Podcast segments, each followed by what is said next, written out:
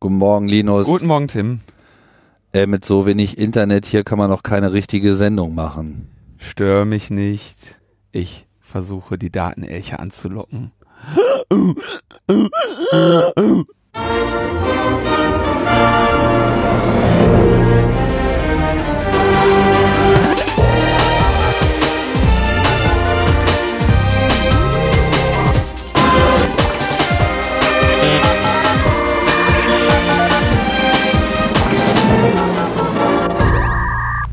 Logbuch Netzpolitik Nummer 262 live aus der Diaspora. Ich muss dazu, wir haben so wenig Netz, dass wir gerade noch versucht haben, den Balzruf der Elche aus dem Internet herauszuholen, aber das Internet war, alle, alle Pforten zum Netz sind uns verschlossen und deswegen habe ich gerade einfach mir vorgestellt, wie der Balzruf der Elche klingt. Ah. Der, also weiß ich nicht. Ob der Daten, ich glaube, der, der Balzruf der Datenelche klingt eher so, anders. Der Balzruf der Datenelche ist irgendwie so, äh,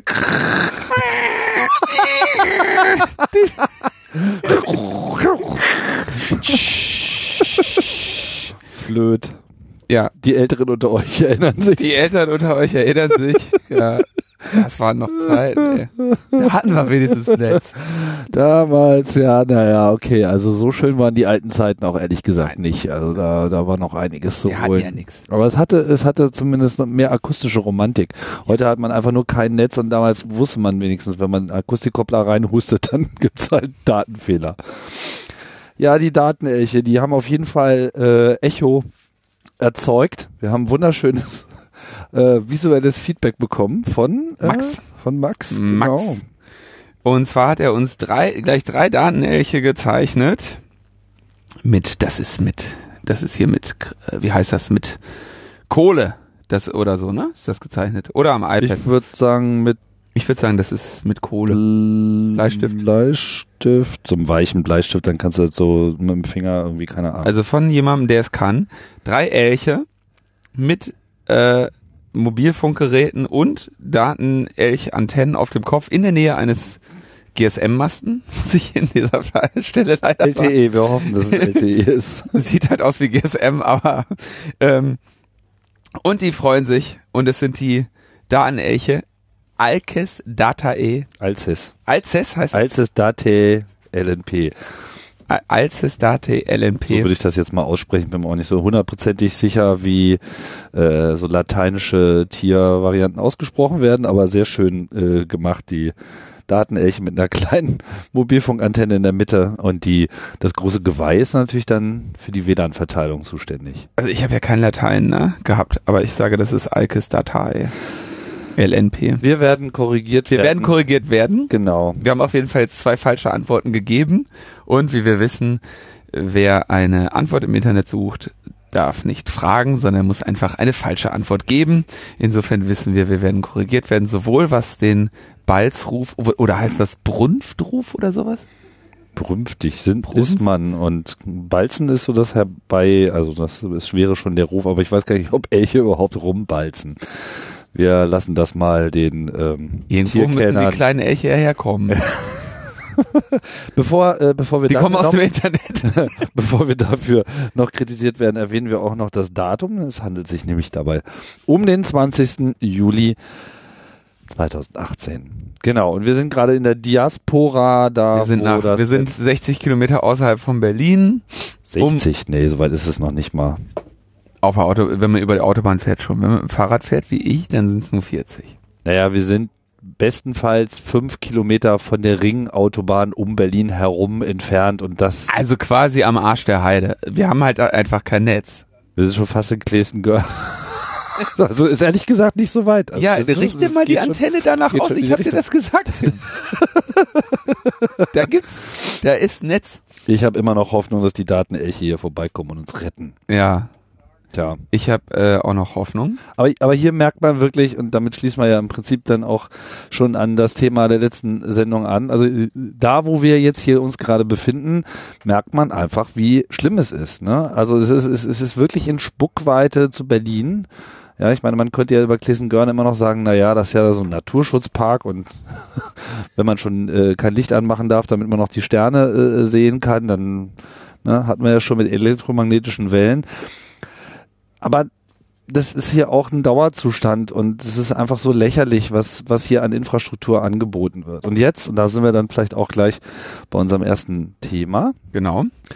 Ähm, jetzt haben wir mal geschaut und festgestellt, dass äh, demnächst ja mal wieder Netzversteigerung äh, angesagt ist. Nicht? Also die Älteren mal wieder unter euch äh, dürften sich noch erinnern, wie das so beim letzten Mal gelaufen ist. Da gab's ja die Versteigerung, also nee, beim vorletzten Mal, ich erinnere mich an vorletztes Mal, an die UMTS-Versteigerung. 3G, die 3G-Versteigerung war die Genau. Ja. Ich glaube, den Witz habe ich schon mal gebracht. Das war ja von unserem damaligen Finanzminister Hans Eichel, der irgendwie dazu befragt wurde, weil die ist ja, sagen wir mal, für die Bundesregierung gut gelaufen. Da sind ex extreme Beträge erzielt worden. 4G war nicht mehr so viel, ne? 4G war 60 Milliarden. Ich glaube, bei LTE war irgendwie über 100 oder Ich so. bin nicht zahlenfest. Auf jeden Äh, Fall äh, waren 3G damals war alle extrem überrascht darüber, dass überhaupt Unternehmen dafür so viel bieten würden. Ne? Also da waren die Unternehmen, sagen wir mal, der Öffentlichkeit schon so weit voraus. Und dann gab es ja diesen kleinen Witz von äh, Hans Eichel, der meinte, UMTS, das steht für unerwartete Mehreinnahmen zur Tilgung von Staatsschulden. Da, mehr haben wir damit auch nicht angefangen mit der Technologie. Nee, das, das war's dann äh, auch so. Und jetzt Wir ist müssen das vielleicht ganz kurz erklären. Also ein Staat übt eine, oder Staaten üben re, üblicherweise eine Hoheit aus über den Luftraum, in dem Sinne, dass sie äh, sich erlauben, die Frequenzen und die Sendeleistungen äh, zu regulieren und sagen, auf diesem, diesem Band, was weiß ich, da gibt's jetzt hier CB-Funk, Citizen Broadcast, das gibt's glaube ich, so gut wie weltweit. Ähm, das ist dann standardisiert und dann wird gesagt, wir sagen auf diesen Frequenzen, diese, dieses Frequenzband ist jetzt reserviert für diese Anwendung.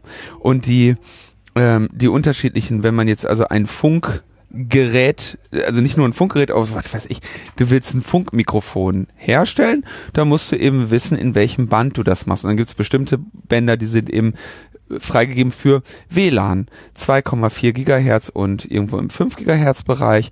Diese Frequenzen sind dann eben mal der, der, der Öffentlichkeit zur Verfügung gestellt, unter bestimmten Regularien darfst du so und so stark senden und so weiter.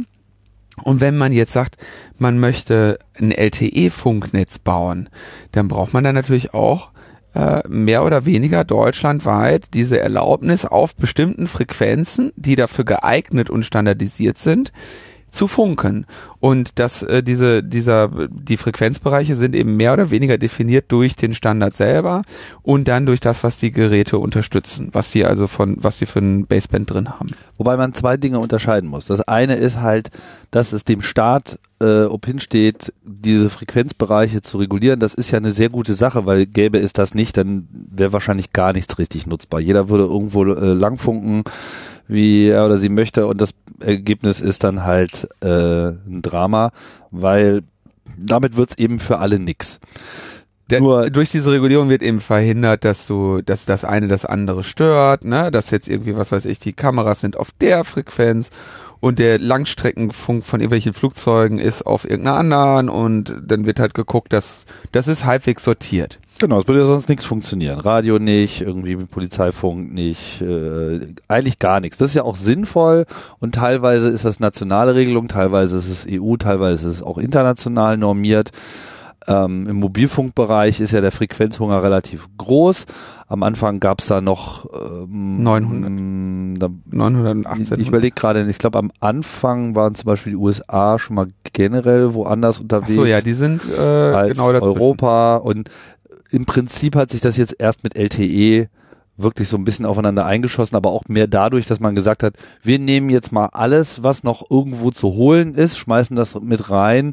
Äh, das Ganze läuft dann eben in so verschiedenen Bändern und da darf dann äh, das dürfen dann die Geräte quasi nutzen, was sie können. Man hat das ja gesehen in den letzten Jahren, die Updates der Mobilfunkgeräte. Jedes Smartphone, was auf den Markt kam, hatte dann wieder noch ein LTE-Band und noch ein LTE-Band, noch ein LTE-Band. Die Zeiten, wo früher ein Dienst auf einen Frequenzbereich mehr oder weniger festgelegt war, die sind so ein bisschen vorbei. Äh, es geht halt jetzt es ist halt jetzt technisch möglich und so wird es eben auch gemacht, dass die Geräte mehr oder weniger alles unterstützen können, weil sie in der Lage sind, über diese Antennen durch die Digitaltechnik sich im Prinzip auf alles einzutunen und deswegen wird es an der Hinsicht auch ein bisschen entspannter.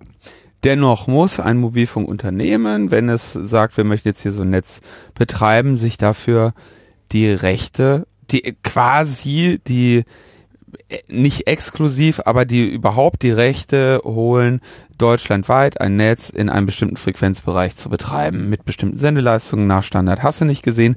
Und da hat sich eben die Bundesrepublik Deutschland bei 3G zumindest, ich weiß nicht, wie es bei GSM war, ob die auch versteigert wurden oder damals na, da wurden die Lizenzen noch generell vergeben, weil da gab es ja im Prinzip von Anfang an nur zwei Bewerber. Also das war ja damals Mannesmann. Die Telekom, genau, und Mannesmann. Die haben dann die D-Netze gemacht. Das waren halt die 900 Megahertz Netze. Und dann gab es die E-Netze, das war der 1800er Bereich, das war dann äh, E+. Und, und danach FIAC Intercom. Genau heute O2 und mittlerweile sind die beide ja auch in einem und diese ersten E Plus und äh, O2 Geräte quasi konnten halt auch nur 1800er Frequenzen und Telekom halt anders. Das ist alles äh, Vergangenheit.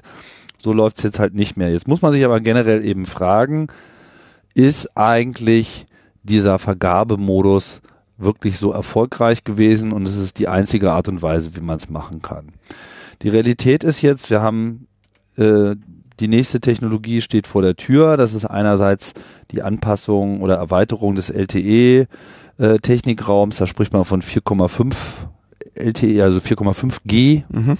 Das basiert quasi auf weiteren Erweiterungen und Frequenzzuteilung. Ich weiß nicht genau, äh, wie ich das jetzt technisch erläutern soll, äh, von LTE und dann eben 5G, die eben quasi die Infrastruktur der Zukunft ist, auf dem extrem hohe Geschwindigkeiten erzielt werden sollen, insbesondere dadurch, dass die Zellen auch sehr klein werden.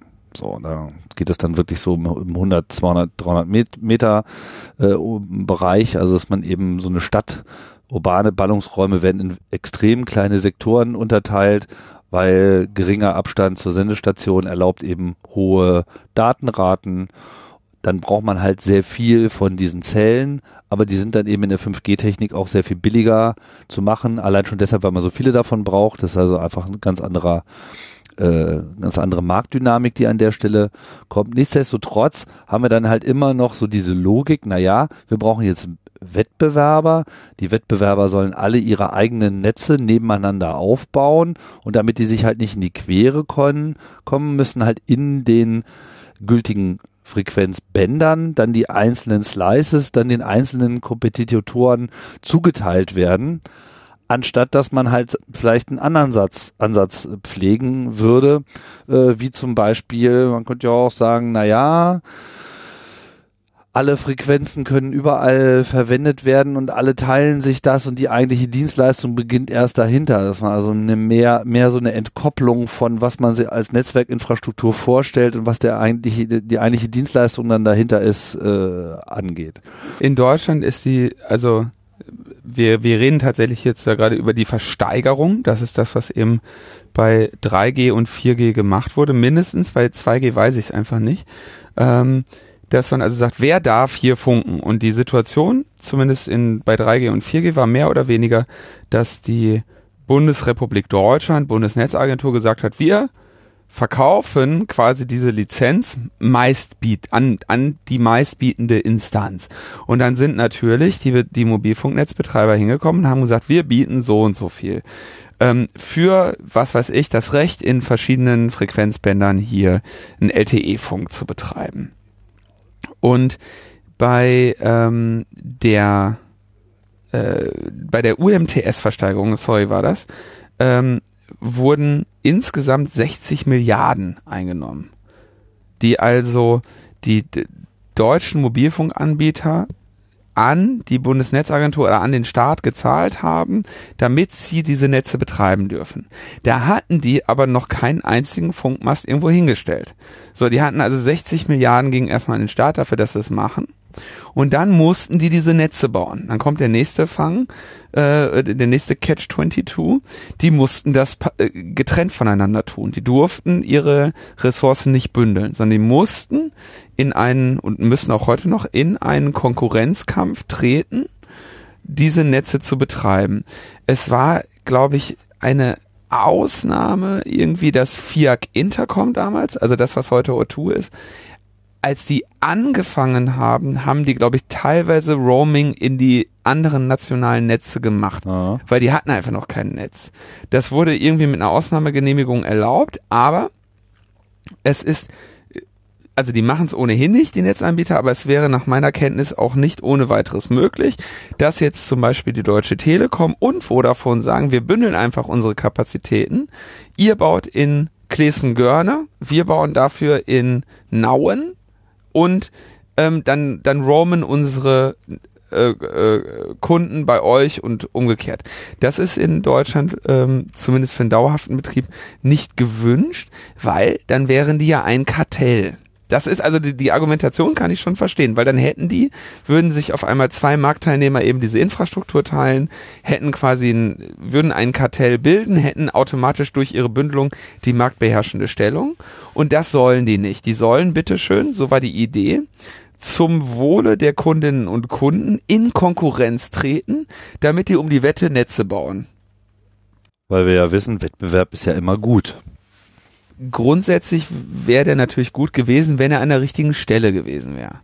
Jetzt haben die natürlich, standen die ja in der Situation, dass sie ihren, ihre Netze zwar in Konkurrenz bauen, aber natürlich auch in unter ökonomischem Zwang, die irgendwie günstig zu bauen. Und dann kamen solche Situationen, wie die, die wir in der letzten Sendung besprochen haben, dass sie sagen, ey, weißt du was, nach Klessengörne bauen wir unser Netz nicht, das lohnt sich nämlich nicht. Da bauen wir lieber noch, ein, noch eine Antenne irgendwie in, dem Berliner S-Bahn-Ring. Außerhalb des S-Bahn-Rings lohnt sich auch schon nicht mehr, wie wir ja gerade erfahren. Ähm, so, und jetzt ist unsere Frage, ist das denn so sinnvoll, die Unternehmen so stark zu belasten, wenn die hier die Infrastruktur bauen wollen? Die werden ja eigentlich vorne und hinten nur gestraft. Ja, und es gibt ja auch Gegenbeispiele. Also in Schweden gab es diese Versteigerung dieser Frequenzen nicht, sondern da ist halt gesagt worden, okay, wir bürden euch jetzt hier nicht äh, auf, äh, von vornherein so viel Geld auszugeben, nur für, für die Frequenzen, sondern ihr steckt das mal schön alles in den Netzausbau, denn wir wollen auch überall Netz haben. Und in Deutschland war das halt nicht so. In Deutschland wurde dann eben blumig gesagt, naja, 98 Prozent 99 wurde gesagt, glaube ich. Oder, oder war, war 98 die Vorgabe? Ich weiß es jetzt nicht genau. Aber so de facto sind wir bei 98 und auch wenn es nur 99 sind, ich meine, ein Prozent der Bevölkerung ist immer noch eine ganze Menge Leute. Einerseits und es ist halt eben der Haushalte, also nicht der Fläche. Und deswegen haben wir das Problem, ich wohne zwar jetzt hier nicht auf dem Acker, aber ich bin hier und genau deswegen will ich ja Mobilfunk haben. Aber da ja hier keiner wohnt, und es ist auch ein bisschen absurd, dass man ausgerechnet Mobilfunk danach bemisst, wo Leute wohnen, weil es ja Mobilfunk. Also es soll ja eben dann funktionieren, wenn man mobil ist. Es hat ja auch lang genug gedauert bis so Autobahnen und wir sehen ja die Situation noch an den Zügen. Es ist ja heute noch äh, dasselbe Drama, ja, dass wir also einfach die Hauptverkehrsadern da, wo Leute langfahren und da, wo sie wirklich angewiesen wären oder wo sie einen höheren Bedarf haben an Netz, genau dort eben diesen nicht erhalten. Und die 98 Prozent, die jetzt die Deutsche Telekom zum Beispiel abdeckt, der Haushalte ähm, oder der Bevölkerung, äh, übersetzen in 82 Prozent der Fläche. Und das erklärt natürlich, dass ihr äh, jedes fünfte Mal, wenn ihr aufs Handy guckt, im Funkloch seid. ja, so ist das. Ne? Ähm, so, und jetzt haben sie sich da auf dem äh, Mobilfunkgipfel, den wir ja letztes Mal schon erwähnt hatten, zu dessen Feierlichkeiten dann auch in, in Klessengörne äh, unter traditioneller äh, Festaktstimmung äh, ja diese zwei Mobilfunkmasten in, in Betrieb genommen wurden. Ähm, in diesem Mobilfunkgipfel haben sie sich jetzt geeinigt. Ja, also ähm, wir könnten jetzt mal hier so ein bisschen ausbauen und das machen wir auch. Und da werden jetzt irgendwie tausend Funklöcher geschlossen und du fragst dich ernsthaft, ach so, es, es gibt noch tausend? Ja, also die die Zahlen, das sind natürlich, das sind beeindruckende Zahlen, wo sie sagen, äh, von denen sie sagen, dass sie die jetzt erreichen werden. Aber der Skandal ist eben, dass die, dass unter anderem auch durch diese hohen Gebühren natürlich ähm, die Unternehmen nicht in der Lage waren. Äh, also das, die, die operieren tatsächlich unter natürlich ökonomischen Zwang. Und so ein äh, Tim Höttges kann auch nicht hingehen und sagen, ich baue jetzt mal irgendwo so eine völlig unrentable Funkzelle hin oder tausend Stück davon, ähm, weil der sich eben auch dafür rechtfertigen muss. Ja, der, der macht das ja auch nicht, weil er, weil er irgendwie böswillig wäre oder sagt, ich bin zufrieden, wenn ich 82 Prozent der Fläche Deutschlands mit dem besten Netz das zu bauen ich anstrebe. Ähm, aber die mussten halt riesige Milliarden Kredite aufnehmen und bezahlen und das sind halt einfach Kosten, die irgendwo wieder reinkommen will. Also ich will die jetzt nicht komplett aus ihrer ähm, Verpflichtung da heraus haben, aber es ist jetzt eben auch nicht nur so, dass die Telekom schuld ist, sondern man kann eigentlich schon feststellen, das ist halt eigentlich ein Gesamtversagen des politischen Systems. Man hat einfach die Prioritäten falsch gesetzt, man hat nicht das richtige Modell gewählt, dass es funktioniert. Und das kann man einfach jetzt mal sagen. Man, wann ging's los? Anfang der 90er Jahre. Äh, das ist jetzt alles bald 30 Jahre her. Und äh, klar haben wir da auch Fortschritte gemacht, aber wenn man sich eben anschaut, tut mir mal so ein bisschen leid, diesen Schweden-Vergleich ranzuziehen, aber die marschieren da halt einfach mal ganz anders voran und die haben mit ihrem Ansatz es einfach geschafft, dass da einfach überall Netz ist und das auch noch schnell und billig. So. Und es ist auch nicht nur Schweden, das ist auch Finnland, ja, wo, äh, ich weiß nicht, hatten wir das hier noch als separaten Punkt eigentlich irgendwo in unseren Notizen, aber das war ja so eine Meldung, die jetzt auch noch letzte Woche äh, oh, so ein ja. bisschen über den Ticker oh, äh, ging. Ja, Finnland ver vertickt mittlerweile mehr Daten über Mobilfunk als über Festnetzanschlüsse. Also die, der, der durchschnittliche mobile Datenverbrauch in Finnland übersteigt den durchschnittlichen Landline-Datenverbrauch in Deutschland. Also das, was ihr aus Achso, in Deutschland. Das in Deutschland, ja. Ah. Vollkatastrophe. Okay. Vollkatastrophe. Also ganz, ganz peinlich. Ja. Ne? Also irgendwie sowas wie äh, wie irgendwie Vorrunden aus bei der WM, könnte man fast sagen. So wie das jetzt irgendwie hier. Um da mal ein Bild zu liefern. Um, um für dich das verstehen. auch ein bisschen greifbar zu machen. die, ähm, ja, also der, die durchschnittliche, das durchschnittliche finnische Handy ballert mehr durchs Mobilfunknetz, als ihr mit euren kompletten Haushalten durch die Kupferkabel. Mit eurem Beton, Clients und YouTube und alles. So, aber äh, um kurz die, also dass diese 60 Milliarden bei den 3G-Lizenzen waren ein natürlich unglaublich hoher Betrag. Ähm, ich lese, für die LTE-Lizenzen wurde sehr, sehr viel weniger ausgegeben. Das waren irgendwie 4,4 Milliarden. Aber trotzdem Geld, was halt irgendwo herkommen musste und das ist irgendwie nicht, nicht so sinnvoll. Ne? Ähm, zumal eben diese Verpflichtung äh, oder die Erlaubnis nicht zur Vollabdeckung und so, das sind natürlich echt schwierige ähm, schwierige Zugeständnisse, ne? Weil wenn man dann da irgendwie die Prozente eben falsch besetzt und sagt, okay, der Haushalte statt der Fläche, dann äh, hat das eben massive Folgen. Genau, und dieses Kooperationsverbot, was es da halt auch gibt, äh, macht es einfach auch komplett unmöglich, ähm, da eine Verbesserung herzustellen. Wenn du sagst, die sollen wirklich Netze gegeneinander bauen, dann, dann musst du natürlich auch sagen, die dürfen nicht kooperieren. Die Frage wäre. Ja, ich weiß gar nicht, wo das Problem sein soll wo ist denn das Problem, wenn einer sagt, ich baue den Süden stärker aus, äh, ich mache mehr äh, da, ich mache mehr da? Der Grund, die Überlegung wäre eben, dass sie, äh, dass sie dann einen dritten Marktteilnehmer ähm, nachteilig stellen könnten.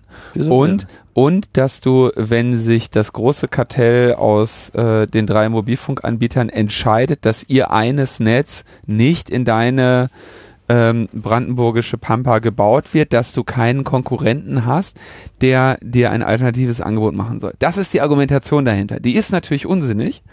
Ähm, weil wir letztendlich da dann eben Mehrfachnetze mit Betrieb, mit Aufbau und den ganzen Investitionen. Das heißt, wir leisten uns in Deutschland ja im Prinzip im Moment dreieinhalb Mobilfunknetze. Ein Teil von dem, was äh, Telefonica von E Plus gekauft hat, wird ja auch wieder zurückgebaut. Mhm. Ähm, weil die eben gerade in Metropolen sagen, ja, nee, also das brauchen wir so nicht.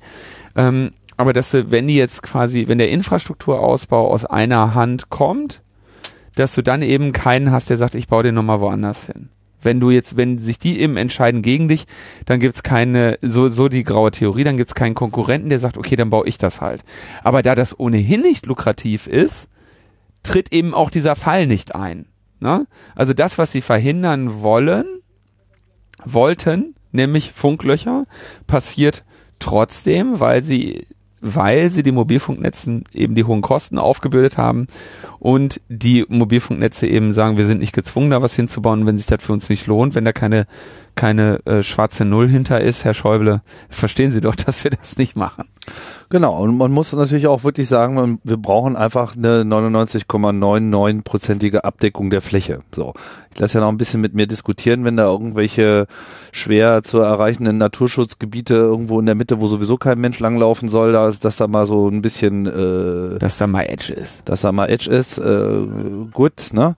aber äh, der Anspruch muss halt bestehen und im Prinzip hätten auch schon seit 10, 15 Jahren äh, schöne kleine äh, Autos von der Bundesnetzagentur durch die Gegend fahren äh, müssen, die einfach mal überall mal gucken, was denn so zu erzielen ist.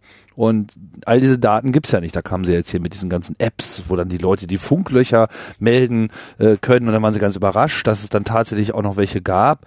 Also bitte, das die BNetzA sitzt doch in Bonn, oder? Ja, da, da fehlt auch einfach die Kreativität und das Verständnis für das Problem. Und das ist halt so ein Bereich, in dem äh, einfach dieses Land furchtbarst abgehängt wird und das ist einfach nicht mehr zu ertragen. Tja, also jetzt werden Anfang 2019 sollen dann in Mainz die Frequenzen für 5G versteigert werden. Im November soll entschieden werden, wie dieser Modus stattfindet.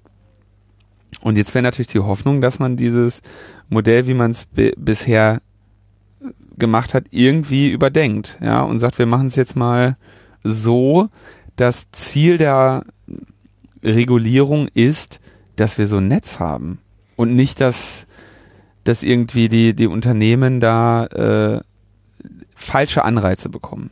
Genau, und da, dazu muss auch einfach so ein Roaming einfach gehen. Das ist im Interesse der, der Verbraucher. Ich sehe überhaupt nicht ein, warum ich jetzt, weil ich Kunde bei O2 bin und die mir meine Daten geben, warum ich die nicht auch mal aus einem Telekom-Mast rausziehen kann. Ja, also zumindest in, in, in kritischen Bereichen. Also es wäre, ich, ich denke, das sinnvolle Modell, also ein, ein wettbewerbsförderndes Modell wäre, dass tatsächlich ein Netz eben in, in den Händen des Staates ist und der Staat eben statt zu sagen, einmal 60 Milliarden oder wie viel auch immer dafür, dass ihr so funken dürft, sondern wäre halt zu sagen, okay, wir bauen dieses Netz, wir decken damit alles ab und ähm, dann vermieten wir das, die Ressourcen dieses Netzes mit Gewinnpotenzial an ähm, Mobile Network Operators und Mobile Virtual Network Operators. Also quasi zu sagen so, du willst ein Mobilfunknetz betreiben? Ja klar, kein Thema. Äh, stöpsel deine äh, Faser bei uns irgendwie in Frankfurt und wo noch alles dran. Äh, sieh zu, dass du dir die, die, die Ressourcen von uns mietest, von der deutschen mobilen äh, Netzbetreibergesellschaft und dann kannst du irgendwie Metaebene mobil machen hier mit Flatrate für alle also oder Datenelch äh, Unlimited. Also es muss natürlich schon kompetitiv sein im Bereich von, von Diensten. Ne? Also nur Netz anbieten so das eine, aber du hast halt in zunehmendem Maße Features in so einem Netz, die sollen halt auch kommen.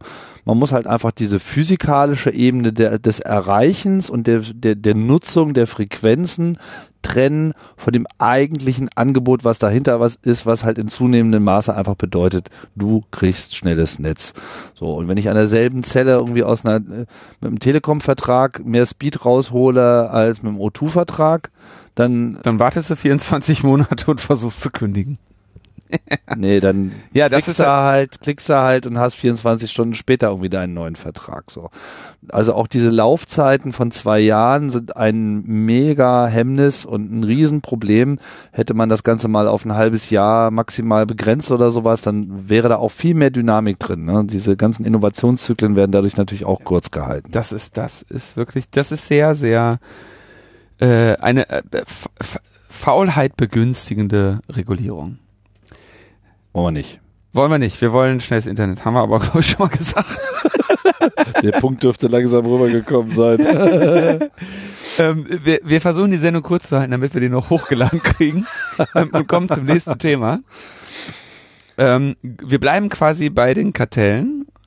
Google hat eine Kartellstrafe bekommen. Und zwar die bisher höchste Kartellstrafe, die jemals verliehen wurde, lesen wir. Und zwar 4,43 Milliarden Euro ähm, von der EU.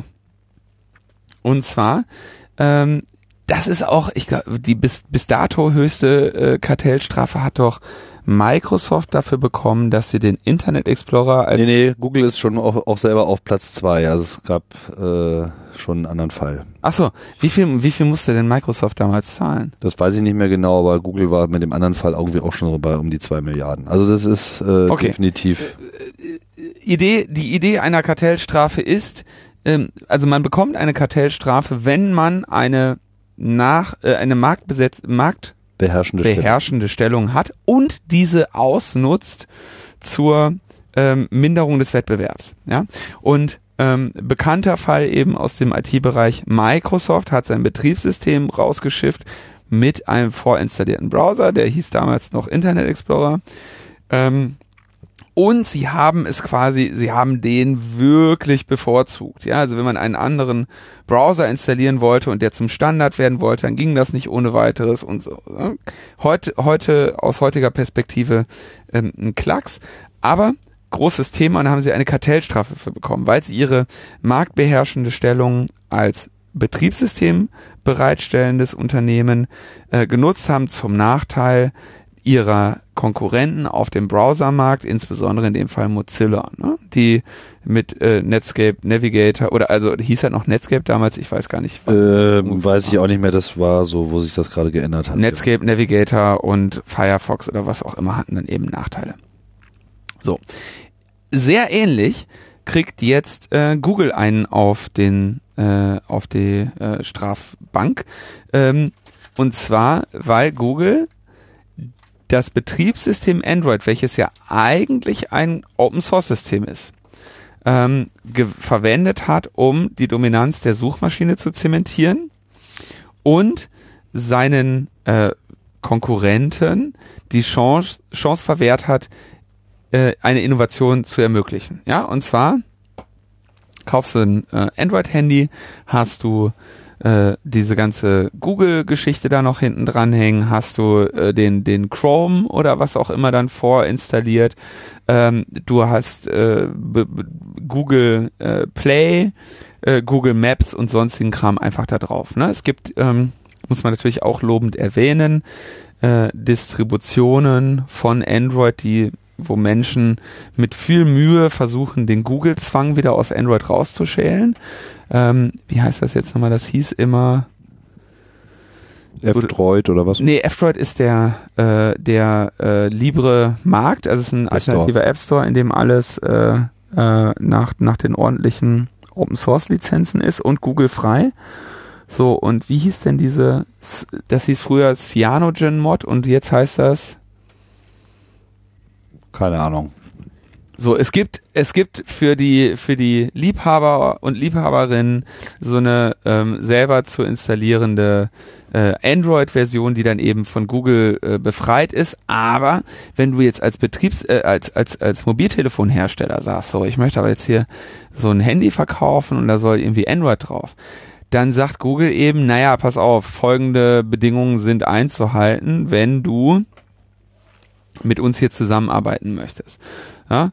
Und wir möchten bitte, und, und es ist sehr viel günstiger für dich, wenn unsere Apps vorinstalliert sind und solche Scherze. Ja? Und genau diese Taktik, die eben zur Bevorzugung von Google-Diensten, welche ja Internetdienste sind, äh, geführt hat, äh, rügt äh, ähm, die Europäische Kommission und sagt 4,43 Milliarden Euro Strafe. Und innerhalb von 90 Tagen ist Schluss mit diesen illegalen Taktiken. Ähm, und die Standardsuchmaschine auf euren Android-Geräten und welcher Browser auf euren Android-Geräten Android ist, darf nicht mehr so sein. Äh, sonst gibt es weitere Geldstrafen, irgendwie fünf Prozent des täglichen weltweiten Umsatzes oder sowas, ne? Pro Tag.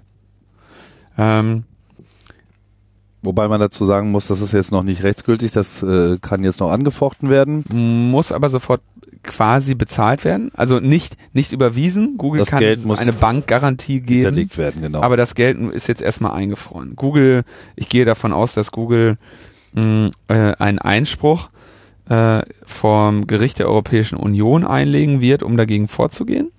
Ja. Haben sie schon angekündigt. Und ähm, bis dahin muss das Geld dann eben äh, auf, auf also irgendwo eingefroren sein. Jetzt muss man natürlich sagen, dass das äh, für Google jetzt ohnehin nicht so ein großes Problem ist. Wir reden hier von 4,43 Milliarden. Äh, Google hat äh, letztes Jahr 110 Milliarden Dollar, also irgendwie 94 Milliarden Euro äh, äh, äh, gewonnen. Ja.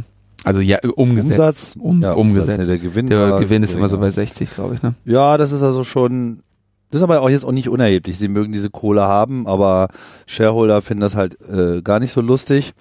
Und von daher muss man mal schauen. Ich meine, ich muss auch sagen, ich bin mir nicht so sicher, ob ich so ohne weiteres mit dieser Entscheidung mitgehe. Ähm, ich kenne den Fall jetzt auch nicht besonders gut, deswegen ist es etwas schwierig, weil die Argumentation von Google ist ja natürlich auch so, naja, wir, ohne uns hätte es ja sozusagen das auch gar nicht erst gegeben. Ne? Also, weil wir geben euch ja auch was kostenlos, dazu wären wir ja nicht verpflichtet gewesen.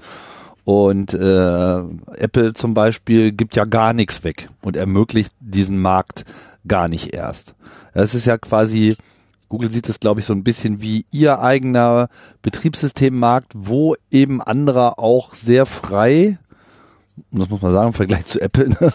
also wo, wo es gar keine Lizenzierung gibt, ist da natürlich schon sehr viel mehr Varietät möglich. Ne? Die Hersteller können quasi selber entscheiden, was da drauf ist. Ähm, mit dem Unterschied eben dieser Google-Sache. Äh, anfangs war ja auch sehr viel mehr im Betriebssystem drin, dann haben sie das irgendwie alles ausgelagert, auch deshalb, um Updates besser zu ermöglichen, weil sie natürlich dann auch von der Update-Strategie der ähm, Hersteller der anderen Telefone abhängig waren. Und da, ziehen sie, da ziehen sie jetzt gerade sehr die, ähm, die Zügel an. Also das, da ist Google gerade dabei, und dadurch, also dadurch, dass das so liberal war und vergeben wurde die Lizenzen oder die Rechte, äh, Google-Betriebssysteme ähm, in dieser Form zu nutzen, ist Google gerade sehr äh, bemüht, dafür zu sorgen, dass auch diese Standards eingehalten werden. Ja, weil äh, letztendlich, klar, da werden jetzt, da werden jetzt die Puristen äh, protestieren, aber mh, mm, das durchschnittliche Android-Handy ist einfach nicht auf dem aktuellen Stand. So, das wird auf, auf den Billo-Geräten ähm, installiert und von denen gibt es viele und dann gibt's da einfach äh, auf kurze Perspektive keine Updates mehr, ähm, weil das eben irgendwelche äh, ja, Billiggeräte sind, wo jetzt nicht im, im Verkaufspreis noch eingepreist war, dass da noch lange eine Nachsorge betrieben wird oder so. Ja, äh, das mag immerhin, das mag alles sein, dass ihr mit mit irgendwelchen Mods und so weiter ganz tolle Geräte betreibt, so ganz cool, F-Droid, tolles Ding, auf jeden Fall, ist auch unglaublich wichtig, diese Arbeit, aber in der Breite der Bevölkerung gibt es einfach äh, andere Sorgen. Nicht aktuelle Android-Phones, ja. die halt irgendwo beim Discounter an der Kasse lagen für einen Preis, wo man sich wundert, dass dafür überhaupt das Gerät gebaut werden konnte und dann eben, dass da irgendeiner noch sich Mühe gibt und da Updates für macht oder so, das ist einfach nicht der Fall. Genau. Tja, ähm, und da, da, da kümmert sich Google jetzt drum, dass sie eben auch in ihre Bedingungen, zu denen eben auch gehört, wir wollen da den Chrome drauf haben und wir wollen da Google Pay und den unseren App Store Pipapo drin haben. gehört eben auch, dass sie jetzt sagen, so, und wir wollen, dass das auf dem aktuellen Patch-Level gehalten wird. So. Ähm, jetzt haben die natürlich aber auch immerhin ein Argument, was man nicht ver verschweigen darf, dass sie sagen, wir möchten, dass unser App Store da drauf ist. Weil, wenn sie sagen, unser App Store ist auf diesem Gerät, dann haben sie die Kontrolle darüber, dann vertraut das Gerät ja auch erstmal nur diesem App Store, also mittels Code Signing, das heißt Zertifikate werden genutzt, wie bei Apple, um zu sagen, diese App darf auf diesem Gerät ausgeführt werden. Das ist ein sehr wichtiger äh, Schritt zum Schutz vor Schadsoftware und natürlich auch ein sehr wichtiger Schritt zum, zum Schutz des der finanziellen Interessen eines App Stores. Ja, also sie können einerseits sagen, naja, wir wollen im Interesse unserer Kunden sicherstellen, dass Software aus vertrauenswürdigen Quellen geprüft und so weiter ist, ja. die darauf installiert wird, weil unser Ruf leidet, wenn die Leute auf einmal aus dem Ho Chi Minh Flower Power Enterprise App Store äh, irgendwie Finn Fischer runtergeladen haben. Ja? Die haben also auch immer Argumente für ihren, für ihren geschlossenen Kram und man muss zumindest aus einer qualitätssichernden Perspektive in der Breite sagen, dass da natürlich dieses Apple-Modell, was sehr viel restriktiver ist, dann doch besser funktioniert hat. Was jetzt die Qualitätssicherung angeht. Aktuelle, alle Geräte auf dem aktuellen Stand halten. Also Apple veröffentlicht ja dann immer so solche Sachen wie, äh, so, wir haben iOS, hast du nicht gesehen, ausgerollt, neue Version nach einem Monat irgendwie über 80 Prozent der Geräte auf dem aktuellen Stand. Ja, ganz so schnell geht's nicht, aber, aber also so nach, nach einem Jahr haben sie halt wirklich den Großteil in die Zukunft geholt und das ist. Da ist Google halt irgendwie die, die glänzen da eher sowas wie mit 10 Prozent. Ja. So.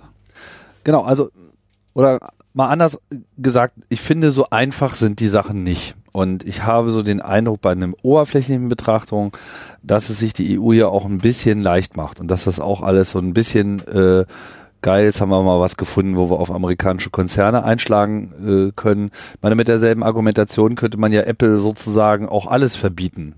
So, ihr erlaubt ja gar keine anderen Browser und ihr, ihr, ihr gibt ja alles nicht kostenlos weg, äh, damit andere Leute auch Telefone mit eurem Betriebssystem bauen können. Android kommt aber halt auf 80% Marktanteil in Europa. Äh, Install Installationen. Und Google auf irgendwie 90. Also die Suchmaschine Google 90% Marktanteil. Die marktbeherrschende Stellung. Das ist halt eine marktbeherrschende Stellung. Und wenn Apple in, die, in den gleichen Schuhen stünde, dann wären die wahrscheinlich auch dran. Aber solange du nicht in ja, einer marktbeherrschenden Stellung bist. Ja, aber was, aber was würdest du ihnen dann sozusagen vorwerfen? Angenommen, jetzt würden alle nur noch iPhones kaufen. 90% aller Telefone wären iPhones. Was müsste sich dann auf einmal ändern? Na, Apple würde nämlich, Apple würde genau diesen Vorwurf nicht kriegen, weil die, äh, Apple würde ja sagen, wie marktbeherrschende Stellung, bei uns kann ja jeder die Default-Suchmaschine werden, es kauft nur Google halt äh, immer die, die Position. Also wer einen Browser herstellt, verkauft ja die voreingestellte Suchmaschine. So ist äh, der Firefox-Browser finanziert.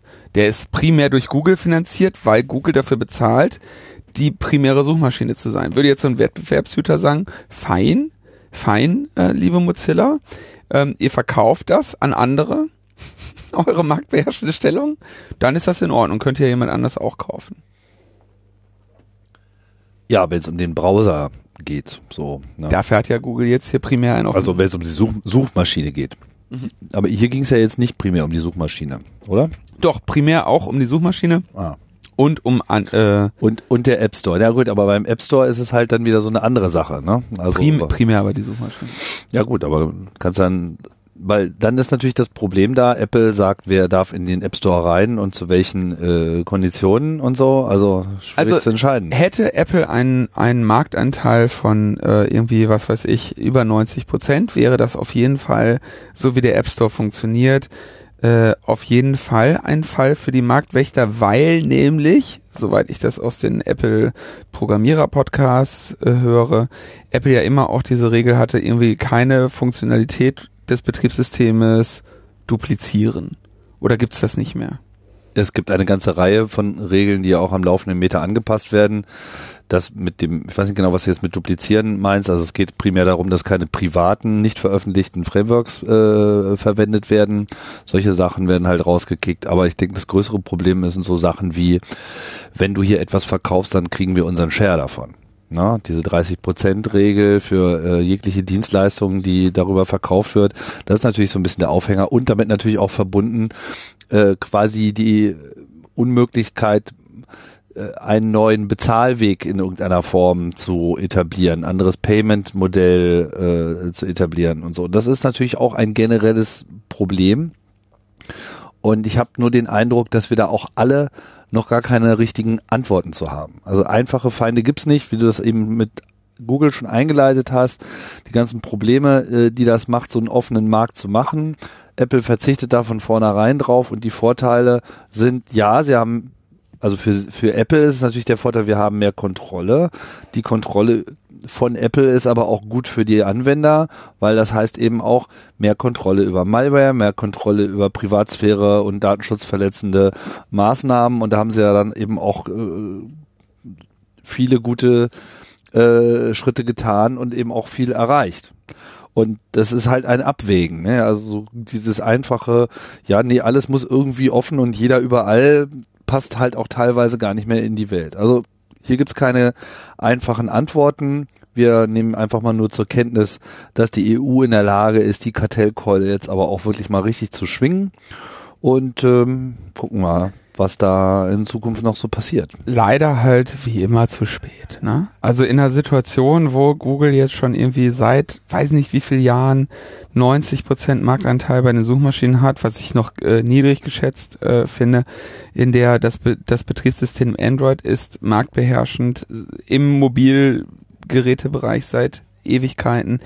Die kommen halt zu spät ja, und dann strafen sie da halt so ein Unternehmen ab, jetzt 4,43 Milliarden, klingt irgendwie irre, die hätten ähm, als äh, Maximalstrafe 10% des weltweiten Jahresumsatzes nehmen können.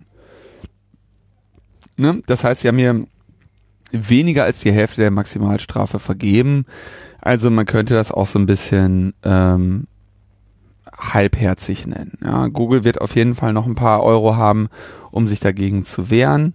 Und äh, ich weiß auch nicht, inwiefern solche Entscheidungen jetzt vielleicht auch einzubetten sind in das größere politische Geschehen, äh, sprich äh, Strafzölle gegen bestimmte Industrien ja, in, in der Diskussion zwischen den USA und äh, verschiedenen europäischen und äh, asiatischer Nationen. Ähm, dass da jetzt plötzlich mal Google einen auf den Sack kriegt und so, ne? Marktbeherrschende Stellung, ja. Wer, wer denn jetzt noch als Konkurrent da? Hm? Ja, ist alles schwierig. Interessant wäre noch die Frage, wo geht die Kohle hin? Interessant ist, ähm, also dass äh, die Mitgliedsbeiträge äh, ähm, zur Europäischen Union haben einen äh, quasi einen Verteilungsschlüssel und das gilt natürlich auch für die Einnahmen aus diesen Strafen. Ähm, und weil Deutschland einer der wichtigsten Geldgeber innerhalb der EU ist, würde äh, Deutschland auch von dieser Strafe stärker profitieren. Ähm, in Deutschland würde das sowas wie 900 Millionen ausmachen. Das heißt irgendwie fast ein Viertel von, also äh, fast ein Viertel von diesen vier, vier Milliarden würde dann in irgendeiner Form Deutschland in Form von Erleichterungen an äh, Zahlungen an die EU äh, entgegenkommen. Ja. Was haben wir noch? Wir haben eine Entscheidung des Verfassungsgerichts. Genau, das ist ein Thema, da, da habe ich ja schon gedacht, da gibt's wenig zu zu berichten eigentlich an dieser Stelle. Aber das ist ja ein Thema, was die Gemüter erhitzt. Das ist so. GEZ hieß das ja früher. Jetzt ist das ja der Rundfunkbeitrag. Also, dass sich die äh, die deutsche äh, Regierung, deutsche Staat dazu entschieden hat, den Leuten Geld abzunehmen, um einen Rundfunk zu finanzieren, also Lügenpresse halt so, ne? Und ähm, das hast du jetzt nicht gesagt das ist ja die Staat, also die staatlich gleichgeschalteten Rundfunkorgane und so, die müssen ja, muss irgendeiner bezahlen, das Geld nehmen die von uns. ähm, aus unserer Tasche. Keiner hat gefragt, ob ich da mitmachen will. Moment, das, ich muss mal hier kurz, ich muss mal kurz den Linus wieder raussuchen. Dieser neue hier, der geht ja gar nicht. so. Ja. Es gibt ein, es gibt eine lange, rechtlicher Rundfunk. Es gibt eine lange Liste an für und wieder äh, für diese Überlegung. Ähm, ich glaube, ich habe meine Position ja auch schon mal klar gemacht. Ich bin relativ froh, dass wir so etwas haben. Ähm, ich halte das äh, so ein bisschen wie Helmut Schmidt so, das mit dem Privatfernsehen war wirklich einfach echt gefährlich und wir sehen das jeder, jederzeit, wie schlimm das eigentlich ist. Aber sagen wir mal so, eine, eine staatlich finanzierte der bestimm bestimmten äh, Idealen verpflichtete äh, Rundfunkinstanz ist sehr gut. Es ist wahrscheinlich auch gut, dass es eine private Konkurrenz dazu gibt, wenn es nämlich jemals die Situation kommen würde, dass nun der Staat sich der der ARD, der ZDF und der äh, regionalen Programme in irgendeiner Form bemächtigt und daraus irgendwie ein Fox News macht, dass wir dann auf, was weiß ich, pro sieben immer noch die Wahrheit erzählt bekommen würden. Die Frage ist, die einen sagen jetzt, dieser Fall ist schon eingetreten, andere sagen, der ist noch nicht eingetreten. Aber überhaupt, dass der, der Staat nun hingeht und sagt, wir wollen Geld haben und wir betreiben damit ARD und da kommt dann ein Musikantenstadel, ne, das, äh, das hat einige Leute über Jahrzehnte inzwischen halt erregt. Und die haben sich dagegen gewehrt. Denn sie gucken ja gar kein Fernsehen. So. Oder ähm, hören kein Radio. Hören kein Radio, haben gar kein Radio. Ne? Das, früher ging das ja noch. Da, also früher konntest du, wenn du gesagt hast, ich habe kein Radio und kein Fernseher, ähm, dann muss, dann sind die auch noch kontrollieren gekommen. Ne? Wenn du Pech hattest, kamen die vorbei. Und wenn du dann da gerade irgendwie so unter der Dusche so eins live die neuesten Hits, dann war halt schlecht so. Aber ähm, du konntest früher sagen, ich nutze das nicht mit der Reform vor ein paar Jahren, mit der äh, Rundfunkgebühr, ist das nicht mehr der Fall. Du kannst also quasi einen Haushalt errichten, in dem sich kein neuartiges Empfangsgerät, also hier, wie heißt, was heißt das hier? Computer. Computer, genau. So, kein neuartiges Empfangsgerät, kein FM-Radio, kein ähm, AM-Radio, äh, kein Röhrenfernseher, gar nichts. Du hast nichts. Du hast ein Bücherregal. So, und dann musst du trotzdem 17 Euro, hast du nicht gesehen, monatlich, was jetzt auch nicht wenig Geld ist, entrichten. Und wenn du dir jetzt einen zweiten derartigen Haushalt einrichtest, auch wieder völlig wavy, ne? Dann musstest du für den auch nochmal bezahlen.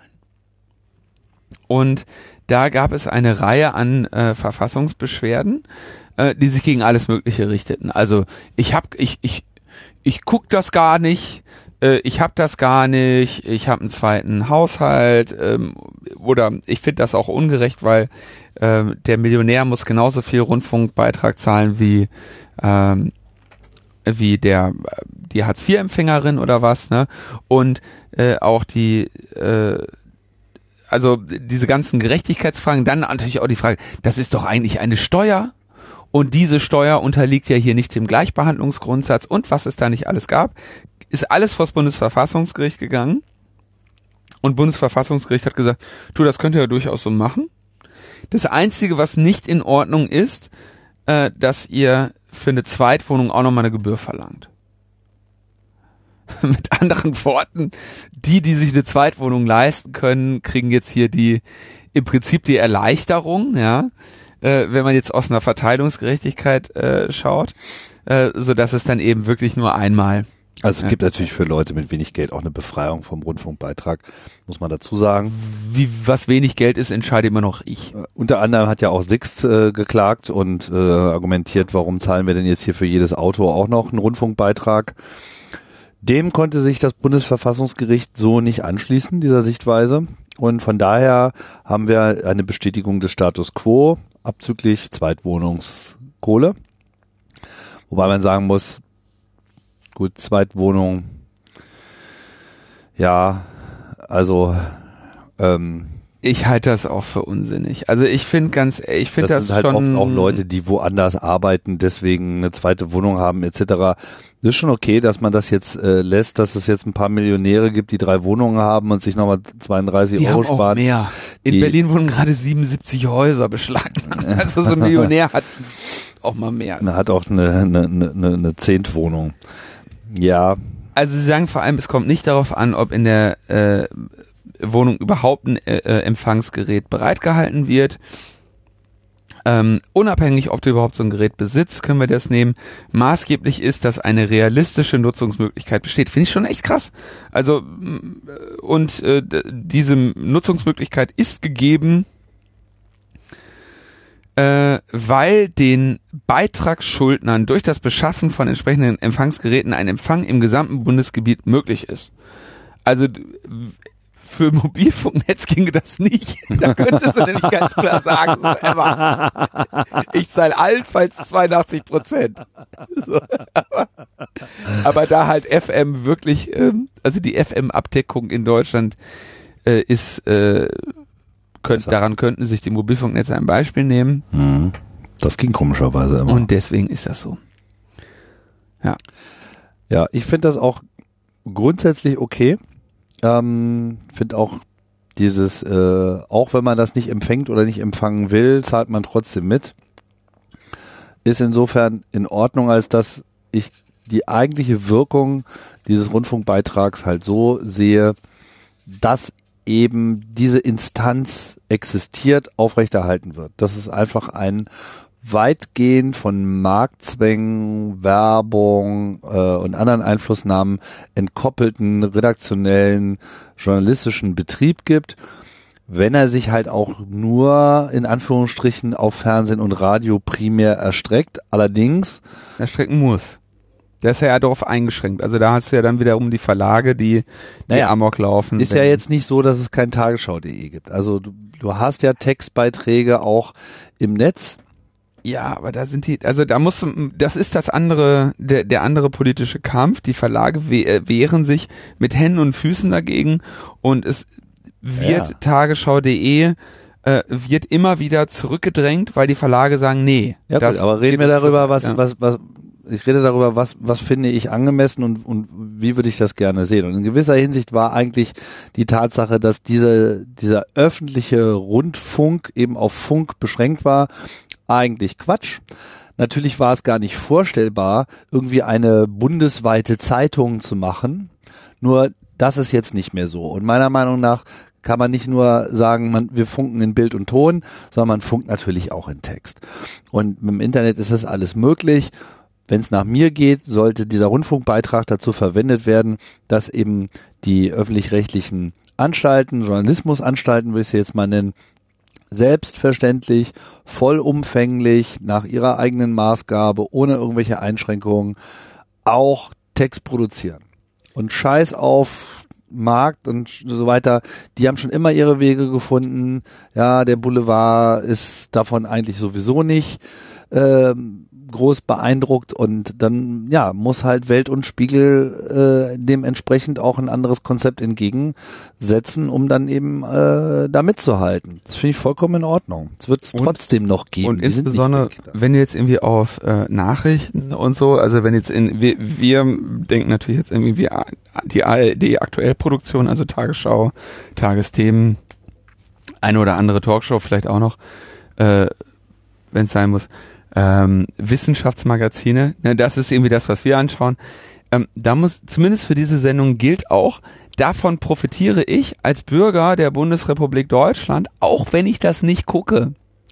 Weil wenn wir hier nur noch Fox und Friends hätten, dann wäre demnächst, was weiß ich, irgendwie Seehofer Der Geiste. Kanzler.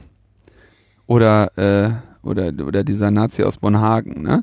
Keine Ahnung. Also irgendwie, ne, es, es ist sinnvoll, sich da einen finanziellen Zwängen, äh, unabhängigen, äh, Journalistischen Betrieb. journalistischen Betrieb. So, Mhm. wenn die dann aber natürlich hingehen und sagen, jetzt machen wir hier nochmal, äh, wie heißt das, Musikantenstadel oder sowas, ne? Klar, dann, dann wird argumentiert, ja, das ist aber, das gucke ich ja jetzt gar nicht, ne? Jetzt zahle ich äh, meinen Rundfunkbeitrag nur für Montag. Und das heißt auch nicht, dass ich das alles großartig finde, was in diesen, auf diesen Kanälen kommt. Da kommt eben auch viel Scheiße. Äh, und das äh, muss man irgendwie, ähm, muss man da irgendwie auch mit, mit Ja, aber dafür kommen da auch sehr viel tolle Sachen, die es halt auch in einem privaten Angebot gar nicht gibt. Da muss man nur mal bei Arte reinschalten, äh, was da an äh, Dokumentation und äh, künstlerischem Zeug läuft. Das sind einfach wiederum auch Formate, die so überhaupt gar keine Chance hätten auf dem marktwirtschaftlichen Basis. Jetzt werden natürlich, wird noch der andere Kritikpunkt kommen, dass man sagt, okay, was die BBC macht mit einem Bruchteil dieser Summe an Geld, ist eine sehr viel großartigere Geschichte über den, was weiß ich, die, äh, die, äh, die Disziplin beim Geld ausgeben in diesen Institutionen und was die aus ihrem Geld machen. Das ist ein ganz das anderes Thema, Thema. ist ein ganz anderes. Da gibt es auf jeden Fall Kritikpunkte, wo irgendwie das Geld verballert wird ähm, und die Dinger eben wie Behörden laufen und mit, mit entsprechendem ja, ich finde auch diese Ineffizienz. Ich finde so. auch die 17,50 Euro finde ich einfach zu hoch. Also der Betrag. Mehr, 17,98 glaube ich. Ja. Ja, ich glaube. 50. In der Kategorie auf jeden Fall. Da ist sicherlich eine Menge, vor allem das allermeiste Geld fließt halt da in Technik. Ja, also das ist einfach die, die Aufrechnung. So? Bist du sicher? Ja. Ich kann dir jetzt keine genauen Zahlen sagen, aber das, das ist so. Also was wirklich am Ende redaktionell quasi dort äh, umgesetzt so, ja. wird. Ja, also der Aufwand, der da getrieben wird, der ist schon extrem äh, groß. Klar, in gewisser Hinsicht muss auch ein großer Aufwand getrieben werden. Und es müssen auch teure Produktionen möglich sein und es müssen auch Unterhaltungssachen möglich sein. Einfach weil man ja auch um so ein Angebot auch eine gewisse äh, Identität und Attraktivität erzeugen muss. So. Und dann sollen die Leute einfach ihren scheiß Musikantenstadel gucken, ist mir so egal, weil davon geht die Welt auch nie unter. Und wenn die sich dann wohlfühlen bei ARD und ZDF, hat auch was. So. Ja, das ist, das ist künstlerische Breite etc. muss ja irgendwie in gewisser Hinsicht auch so eine Heimat äh, bieten. Wenn das jetzt nur so ein News-Kanal wäre, weiß ich nicht. Gibt's ja auch. Tagesschau 24 und was. Also ja, die gibt's auch, aber es ist nicht das einzige, was sie machen. Ne? Vielleicht könnte man sich da auch noch ein bisschen mehr rausnehmen. Also ich bin voll dafür, die Debatte zu führen über den Umfang, was, sagen wir mal, jetzt gerade Nachrichten und kernjournalistisch fremde äh, Dinge betrifft, bin ich voll dabei. Ähm, Höhe des Betrages. Finde aber eben auch Dokumentationen, die jetzt auch nicht im eigentlichen Sinne erstmal journalistisch sind, auch genauso legitim. Ja, ich will da einfach eine, äh, einen Bericht über die Tierwelt und die Arktis und Basiswissen und überhaupt lernen, äh, lernunterstützende Maßnahmen, das will ich da einfach sehen. Sendung mit der Maus. Sendung mit der Maus. Kinderfernsehen, ganz wichtig. Also überhaupt Kinder, Kinderprogramm, Kinderangebote. Wenn die ja sonst nur die ganze Zeit irgendwie Kaugummi und wie, Und wie, und das, gut, dass du das erwähnst, hätte ich jetzt fast vergessen, ne? Mal ehrlich, wie gut bitte ist das Kinderprogramm in den öffentlichen, rechtlichen Rundfunk? Und dann sch schalt einmal rüber in irgendwas Privates. Durch, da wirst du doch bekloppt bei. Ja. So, und, äh, Denkt an die Kinder. Denk doch mal an, denk doch mal an, an die Kinder. Und wenn ihr das nicht kennt, guckt euch mal Wissen macht A an. Und Ach so, okay, ich dachte irgendwie, irgendwie. Ja. Nein, hier Quarks und Co., Quarks und Kaspers. Äh, Sendung mit der Maus. Äh, Kopfball. Ich weiß ja, ob es Kopfball noch gibt äh, im Moment. Ich glaube, die haben ja irgendwie eingestellt. Leider. Aber Kika ist überhaupt ein, ein Quell der Freude. Sicherlich, da gibt's dann auch hier und da ein bisschen zu viel Prinzessinnen und so behält, aber im Großen und Ganzen wirklich, wirklich gute Sachen. Logo, Nachrichten für Kinder. Ah ja, gibt's auch, ja. Der ist schon ganz in Ordnung. Genau. Da wo, da wo dann immer die komplizierten Themen aufgedröselt werden für die Kinder und im Detail erklärt werden. Also wie ein Podcast eigentlich. Hm? So. Da, da erinnere mich, da gab doch mal so ein Interview mit dir, wo du gesagt ich will meine eigene ARD sein. Das ist ja so mein Lieblingsspruch. Hab, habt ihr schon euren äh, Rundfunkbeitrag eigentlich an den Tim überwiesen? ja, die 1001 Daueraufträge Challenge läuft noch. Dann kriegst du ein Eisbucket über den Kopf, oder was? Dann mache ich mich zum Horst. oh je. So, es gibt noch eine Verfassungsbeschwerde. Ähm, und zwar die Gesellschaft für Freiheitsrechte. Muss ich ja wirklich sagen, meine Güte, sind die fleißig. Ne? Also ist wirklich eine äh, ne, ne feine Angelegenheit. Die sind angetreten äh, Und ich weiß gar nicht, mit wie vielen Verfassungsbeschwerden die irgendwie im Jahr um sich werfen, aber ich würde jetzt schätzen, das ist im Monat eine. So jetzt im Schnitt. Können auch vielleicht nur eine alle zwei Monate. Äh, manchmal kommen ein paar mehr, ein paar weniger. Und die, äh, diesmal richten sie sich gegen äh, ein Thema, was ich auch sehr wichtig fand. Äh, letztes Jahr, wenn ich mich nicht täusche, gab es die Novelle des äh, ähm, EID-Gesetzes quasi oder des Pass- und Ausweisgesetzes quasi, ähm, wo gesagt wurde, jetzt gibt's also das neue Personalausweis- und Passgesetz, so, und jetzt müsst ihr das mit den Biometriedaten machen. Ihr müsst die abgeben. Und die kommen in, äh, kommen dann auf die äh, Pässe und auf die, äh, äh auf die Personalausweise. Und in dem Rutsch haben wir gleich, gleichzeitig einfach nochmal eingeführt, automatischen Zugriff auf diese Daten, nicht nur in den Meldeämtern, sondern jetzt an zentraler Stelle für äh, Polizei von Bund und Ländern, alle Geheimdienste, Zoll, Steuerfahndung, äh, Verfassungsschutz habe ich gesagt, ne, alle Geheimdienste, ähm, alle dürfen da drauf und können quasi dann dieses biometrische Bild, was bei der Erstellung des Dokumentes abgegeben wurde, zugreifen. So, und dieser Zugriff wird in keiner Form kontrolliert, der unterliegt auch keinen Beschränkungen. Da steht jetzt nicht, darfst du, wenn Verdacht besteht auf schweres Verbrechen nach Kategorie A, B oder C, oder äh, wird protokolliert und wenn du den Zugriff gemacht hast, muss die Zielperson spätestens nach Ende des Ermittlungsverfahrens darüber in, in Kenntnis gesetzt werden, sondern gar nichts.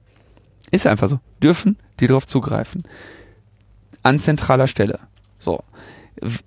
Entschieden in einer Zeit, wo wir am äh, Südkreuz in Berlin, äh, damals noch unter Thomas de Maizière, äh, diese Tests hatten für Gesichtserkennungssysteme. Ja, also wo Menschen im öffentlichen Raum erkannt werden sollten. Das ist echt ein hartes Stück, wenn du dir überlegst, wie diese Gesichtserkennungsalgorithmen in letzter Zeit zunehmen. Dass wir in der Bundesrepublik Deutschland dann, äh, kannst du jetzt überlegen, eine erwachsene Person kann, da sind die Pässe, glaube ich, maximal zehn Jahre gültig.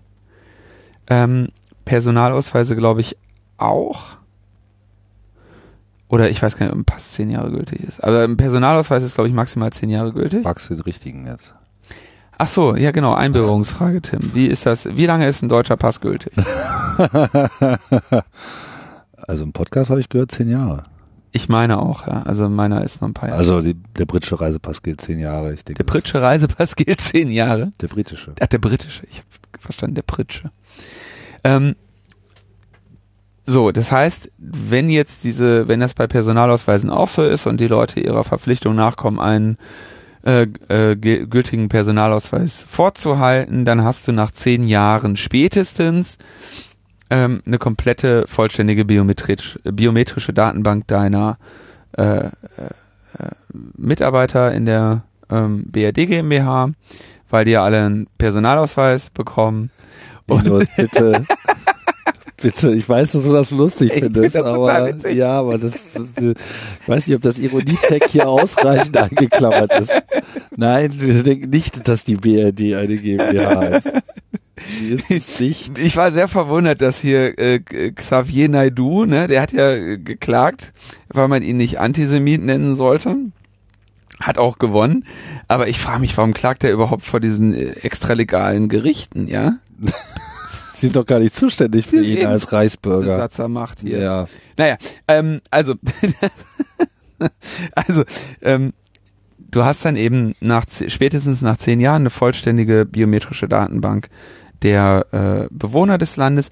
In der Zeit, wo die jung sind und sich die noch stark ändern, die biometrischen Merkmale, äh, halten die, äh, die, die Personalausweise auch nicht so lange. Du musst ja kriegst nur für fünf Jahre oder so. Ähm, und das ist natürlich sehr schlecht, wenn du gleichzeitig diese ganzen Gesichtserkennungsalgorithmen äh, machst, weil dann hast du in, sagen wir, gefühlten 10, 15 Jahren tatsächlich die Grundlage dafür, eine äh, biometrische Vollerkennung im öffentlichen Raum durchzuführen. So wie das ja jetzt in China auch äh, umgesetzt wird. Ja. Dagegen ähm, Klagt. klagt die GFF und sagt, naja, okay, also alles schlecht und insbesondere wenigstens Vorschriften für die Polizei, Geheimdienste, Zoll und sonstigen Fahndungsstätten, dass man sagt, unter welchen Voraussetzungen der Zugriff stattfindet, ähm, wie die Weiterverwendung geregelt ist. Also ja, du, also im Moment ist, wenn du möchtest, kannst du zugreifen. Nimm. Ja. Äh, GFF sagt natürlich so, erstens, unter welchen Bedingungen darfst du, zu welchem Zweck, was machst du mit diesen Daten, was darfst du mit den Daten machen, was darfst du nicht mit den Daten machen und so weiter. Ähm, und ähm, dafür hat die GFF jetzt eben eine Verfassungsbeschwerde eingereicht. Beschwerdeführer sind unter anderem auch Markus Beckedahl und André Meister von Netzpolitik.org. Und äh, jetzt äh, wollen wir mal schauen, wie das, wie das ausgeht. Hoffen natürlich, äh, dass das eine Einschränkung gibt dieser dann doch sehr skurrilen Praxis. Gut. Und damit wären wir Bei den Terminen.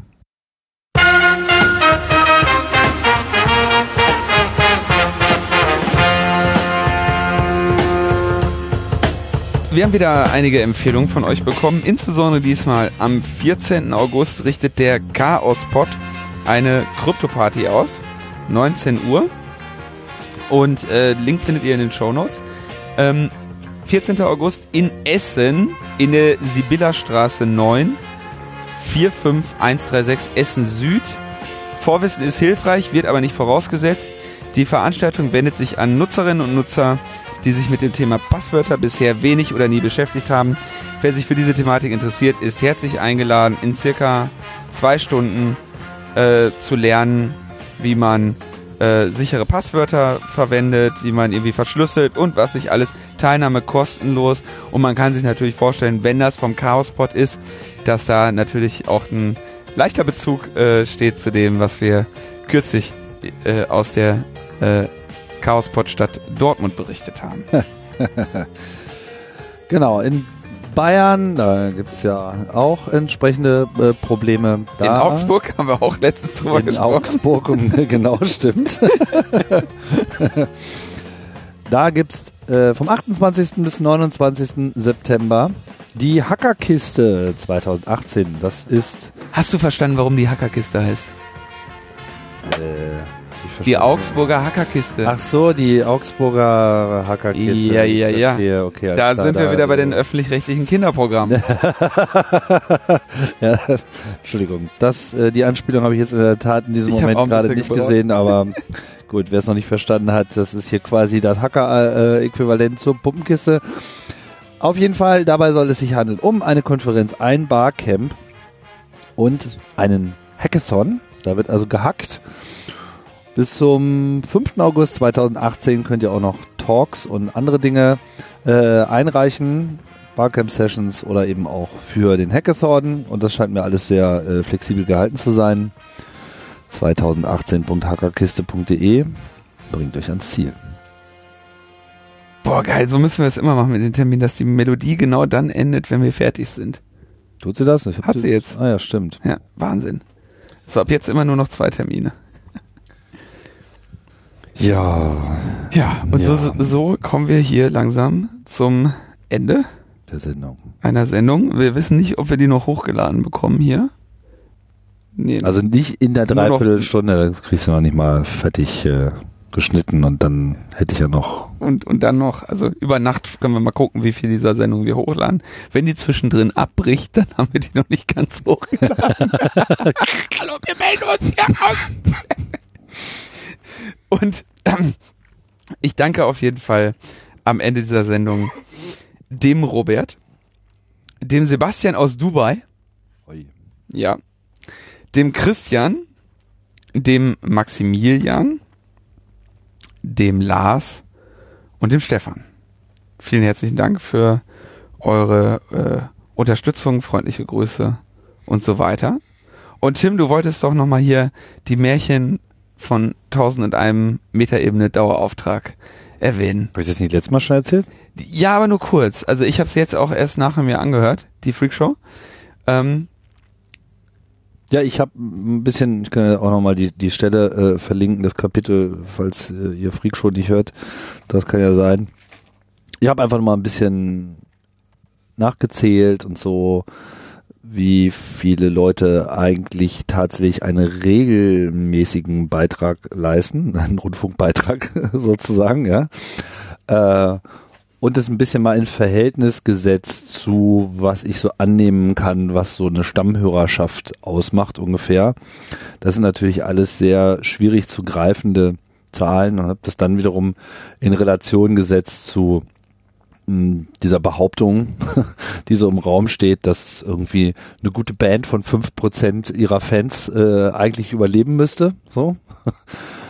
Und ähm, ja, dann gab es da so ein kleines Missverhältnis und dann habe ich mir gedacht, müsste man vielleicht mal zumindest mal diese Zahl der, der Daueraufträge äh, auf das entsprechende Niveau gehoben bekommen, was in dem Fall eine einfache Rechnung ist. Ich habe gesagt, okay, es sind jetzt irgendwie knapp 500, lass mal auf 1000 oder 1001 kommen und dann funktioniert das auch alles schon wieder sehr viel besser, weil es mir dann einfach auch mehr ermöglicht, bin jetzt auch sehr ähm, mit den ganzen Formaten. Ich meine, wer das so ein bisschen begleitet, weiß, ich habe viele Formate gestartet. Ein paar sind so ein bisschen ins Hintertreffen äh, geraten, so Lautsprecher. Das hat auch viele Gründe, weil teilweise auch einfach vieles von den Zielen, die ich damit hatte, irgendwie auch erreicht worden sind.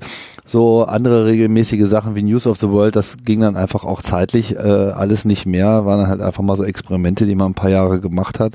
Jetzt hat sich das irgendwie ganz gut eingedampft, aber ich gerade gerade so Logbuch Netzpolitik ist ja etwas, was doch recht viel Zeit einnimmt, so, ne? Also der, der Tag ist ja damit eigentlich immer mehr oder weniger komplett beschäftigt. Nicht, weil man jetzt unbedingt immer acht oder zehn Stunden dran sitzt, das äh, vielleicht nicht. Manchmal auch aber auch weil man, man kann danach dann auch einfach gar nichts anderes mehr machen. Also man muss dann irgendwie auch sofort zum Frust. Ja, heute haben wir das schon gesehen. Übergehen. Also wie viele Stunden Anlauf haben wir gebraucht, bis von jetzt lass mal gleich mal aufnehmen, bis es dann wirklich losging irgendwie. Zwölf. Ja, in dem Fall tatsächlich zwölf. Ja. so ist es. Naja, also wer sich da noch mit einklinken möchte, das ist natürlich äh, gern gesehen. Aber grundsätzlich ist es mir halt auch immer wichtig äh, zu betonen, dass ich keine Lust habe, äh, das hier immer wieder zu wiederholen und auf Leute äh, einzureden und irgendwelche dauerhaften Belobungen und Bejingelungen und äh, Aufforderungen und Namenslisten und all das, was an anderen Stellen äh, so gepflegt wird, das weiß ich nicht. Das ist okay, wenn ihr das irgendwie so hört. Das ist äh, okay, wenn ihr irgendwie auch nicht beitragt, weil ihr es nicht, nicht, nicht, nicht könnt oder aus welchen Gründen auch immer nicht wollt. Wenn das irgendjemand, also die, die Regel ist ja ganz einfach. Wenn, wenn ihr sagt, das ist ein Angebot, was für mich irgendwie attraktiv ist, aus dem ich einen Nutzen ziehe. So, dann könnt ihr euch darüber Gedanken machen, ob ihr einen Beitrag zum Fortbestand des Angebots leisten möchtet. Wenn ihr den finanziellen Beitrag nicht leisten könnt, dann lasst es bitte sein. Ja. Dann studiert zu Ende, werdet gute Menschen oder reich und wenn ihr reich werdet, dann, dann könnt ihr das spenden. Und wenn nicht, wenn ihr einfach nur gute Menschen werdet, ist auch gut. Ja, ja? Das, das wär, wenn wir unseren Beitrag dazu Da habe ich dann auch was von. ja, so, genau. Das ist, das ist ja dann auch gut. Und ähm, wenn ihr ansonsten, wenn man sich überlegt, dass man für einen Kaffee Geld ausgibt, dann kann man sich ja auch überlegen, ob man vielleicht im Monat dem Tim einen Kaffee ausgibt. Wobei so viel Kaffee trinkt er gar nicht. ich habe ja gerade einen gemacht. Ja, der war auch wichtig. Der war wichtig. Vor der Sendung. Ja. Sehr wichtig. Gut, genug genervt. Leute, vielen Dank fürs Zuhören und äh, weitererzählen und Kunde verbreiten. Genau, Kunde verbreiten. Das ist eigentlich, äh, ich freue mich ja viel mehr über ähm, Empfehlung, Weiterempfehlung, ja. Mhm. Wachstum, Wachstum, Wachstum. Nee, das, stimmt aber auch so. Ich meine, diese, die, ich würde sagen, der Glücklichkeitsfaktor, der ist auch, äh, steigt auch enorm durch, dass man sieht, dass Leute das als relevant oder hilfreich ansehen und es dann eben auch aktiv weitertragen. Ja. Also ich kann ganz, äh, wie lange machen wir es jetzt? Irgendwie fünf, sechs Jahre oder so? ich hätte das, ich würde das nicht machen, wenn das nicht so viele Leute erreichen würde. Also Ja. das, das ist der Hauptmotivator, klar. Genau. Das denke ich auch. Das Also mehr Leute, mehr Motivation, mehr schlechte Nachrichten aus dem Internet für euch. Könnt ihr euch überlegen. Ja, genau.